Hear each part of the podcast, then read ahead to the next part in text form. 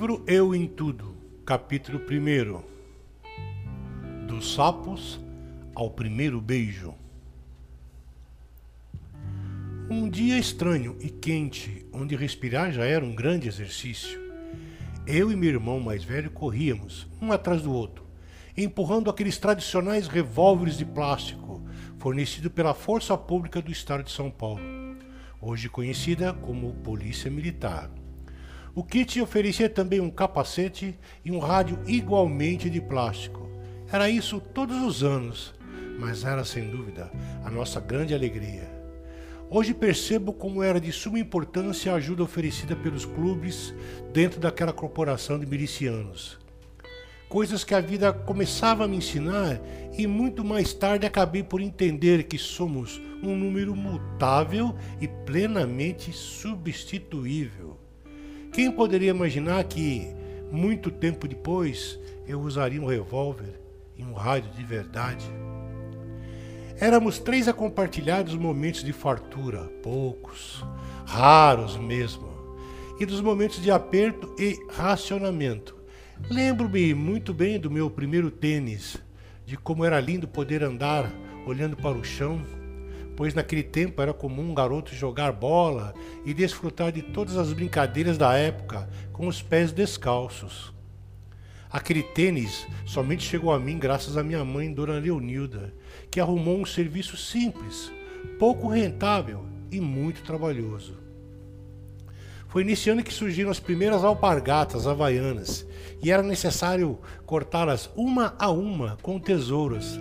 Não me lembro dos valores, mas sei que para se ganhar um cruzeiro tínhamos que esfolar nossas mãos. Era o bairro de Vila Galvão, Zona Norte, quase leste de São Paulo. Casas esparsas, muita terra preta e campo de futebol à vontade. E foi nessas terras que vi crescer em mim uma alegria muito grande pela vida. Já sonhava com tempos melhores embalados ao som de Vanderlei Cardoso e Roberto Carlos. Queria ser alguém na vida, queria fazer alguma coisa importante. E já naqueles tempos admirava pessoas que marcavam seu tempo com ações e posturas. Essa era cruelmente a minha situação. Um menino pobre criado com o carinho mas com as dificuldades normais da época. Não havia internet, web, tablet, nada disso. A nossa diversão era feita de fantasia. Vivíamos no mundo nosso. A memória e capacidade de processamento de um celular de hoje era a mesma dos primeiros computadores que ocuparam um andar inteiro nas empresas multinacionais primeiras que aqui chegaram. Quando relembro esse tempo, tenho a única finalidade de mostrar a essa nova geração como era a vida de um garoto há cinquenta e tantos anos atrás. Para chegar em minha primeira escola, Homero Rubens de Sá, fazia uma caminhada de 30 minutos chegando à minha sala coberto de pó, cansado e suado. Carteiras incômodas, ovaladas e projetadas para a tortura me aguardavam.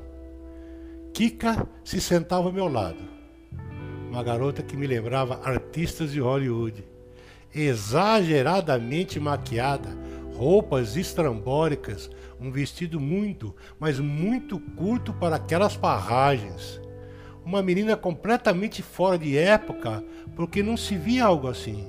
Chamava muita atenção me beijava no rosto com carinho. Não esses beijos, hoje tão tradicionais de cumprimento. Era um beijo carinhoso de alguém imadura que enxergava ali um menino que achava engraçado e bonitinho.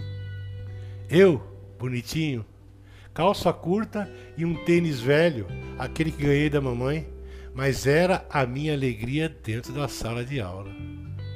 Foi ali que conheci Portugal, um garoto também fora de época, era tentado e muito louco.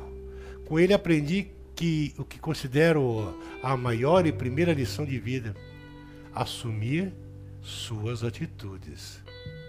Hora de intervalo e chega o Portuga dizendo: Vem, vem, vem, amendoim, vem, vem, vamos. Temos uma brincadeira nova.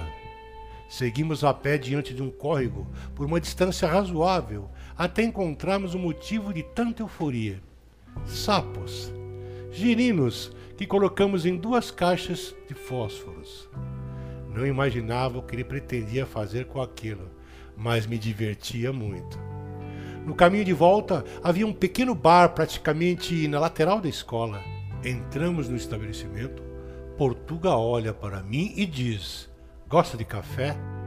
Respondi que sim, e aproveitando que o dono estava de costas, abriu a torneira da máquina de café, olhou para mim e disparou: Corre, corre, que o homem é bravo pra caramba! Saímos correndo feito loucos em direção ao portão da escola. Entramos na sala de aula e Portuga, com muito cuidado, adicionava pó de giz aos girinos e pedia que eu fizesse o mesmo gritaria. Meninas e meninos alucinados correndo de um lado para o outro na sala. Sapos eram atirados como na velha e conhecida Batalha de Canudinhos. Parei um instante e mirei aquela que julgava ser a menina mais chata da sala. E quando me preparava para lançar o girino, surgiu imponente na porta um inspetor olhando diretamente para mim e dizendo: Um, eu já peguei. Quem mais organizou esta bagunça? Seus pestes. Antes dos alunos apontarem o real causador de tudo, Portuga serenamente se levanta, olha para mim e na sequência ao inspetor diz: Fui eu quem trouxe os sapos. Foi apenas uma brincadeira. Quatro dias de suspensão. Essa atitude serviu como inspiração durante muito tempo em minha vida. E no decorrer da vida profissional foram tantas as vezes que tive que assumir uma atitude e em todas elas a figura desse menino de apenas 11 anos vem à minha mente.